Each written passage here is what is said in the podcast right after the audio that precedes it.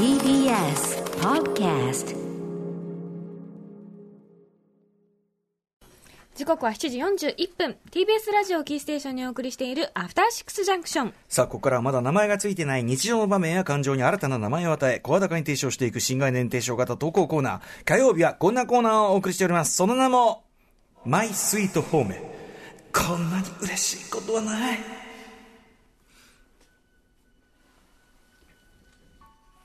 人から言われた何気ない褒めの一言。言った当人はとっくに忘れているようなささやかなあの一言のおかげでだけど私たちは生きていける。思い出せばいつでも心のふるさとに帰ることができるあなたの大事な HOME 方面言葉を送ってもらいそれをみんなで味わうという人間参加のコーナーですはい。ということで本日もですね、絶好調コーナーね、えー質の高い投稿が続いているようでございます。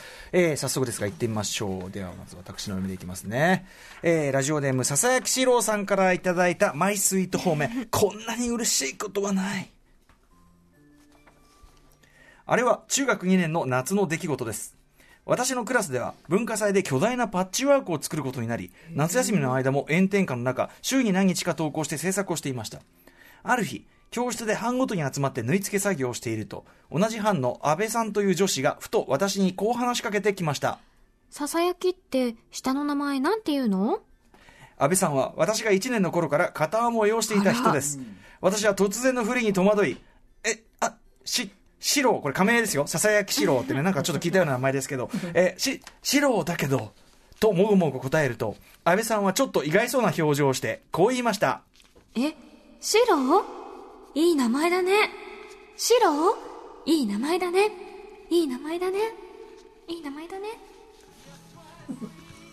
私は1年から同じクラスなのに名前を知られていなかったことに そうだよね軽くショックを受けつつもそれまで嫌いで仕方なかった自分の名前を世界一好きな人から褒められたということに驚きました、もちろん当時の私が自然な反応を返せるわけもなく顔を真っ赤にして黙っていると同じ班の女子から「ささやき安倍ちゃんに褒められたじゃん」と冷やかされ「ううっせえうっせえうっせえわ」と狼狽しながらも嬉しすぎて顔が溶けそうになっていた14歳の私。甘酸っぱい思い出の方面です、余談ですがその日を境に安倍さんから下の名前で呼ばれることになったなどということはなく卒業直後に思い切って電話で告白したところ高校が違うから。とあっさり断られ私の恋は終わりました。高校が違うからってななどうなの？まあ楽器は一緒だろうにね。そのでも逆にさこれってさその希望を見出すなら、そうか高校が違うからか 嫌いなわけじゃないんだ。そうそうそうあじゃあもうなんていうかな本当に悲恋中のなんかその縁がなかったみたいなことであのね僕じゃあ次生まれ変わったら同じ高校こう重たい。重いよ。ねえいやだからその希望がまだ残せる断りかもしれないねああそっか。高校が違うからだなんつってね。うん。まあ自分の名前。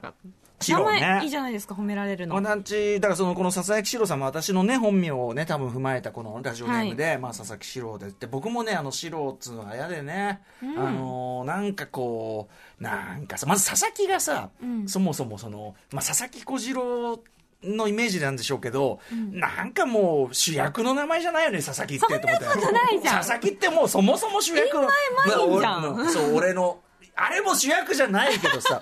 でもなんかその佐々木小次郎イメージでまあねみたいな、さなんかこうなんかこう佐々木ってなんかさ意地悪感すらあるような。で一方でこの四郎のもうなんていうかこう隠しきれないこうなんつうの？四郎ちゃんなんつうの？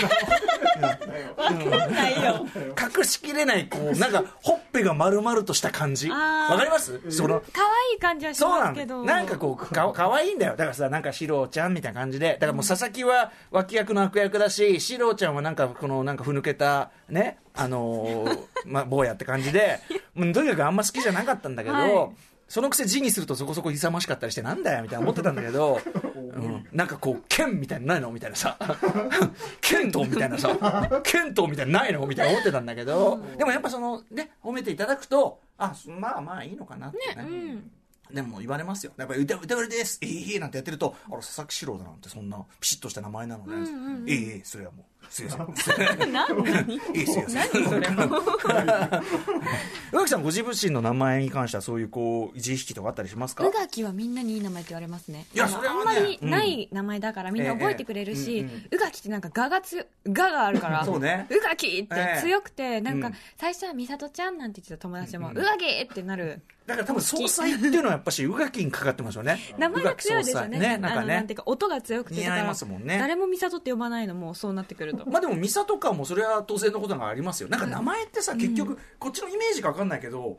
もう宇垣美里って絵面に僕もうほぼほぼその宇垣さんの、んなんていうの、見た目が入ってる。インクルード、インクルードされてるんですよ。古川こうっつったらもうこの感じですよ。もうなんか、もうだってこれ見てこの顔、フルじゃん。もう顔が。顔がこうじゃん。こうな感じここうじゃない？あの、キラキラてきてる あの、あの帽子とか多分股間を意識してるんだと思うんですよね。帽子取った名前って不思議だなと思うんですよ。なんかその確かにね勝手にね。生手を表すと言いますけれどもうんそういうことでございまして、はいありがとうございます。佐々木史郎、いい名前だと思います。仮名ですけどね。続いていきましょう。えー、広瀬寺さんからいただいたマイスイート方面。こんなに嬉しいことはない。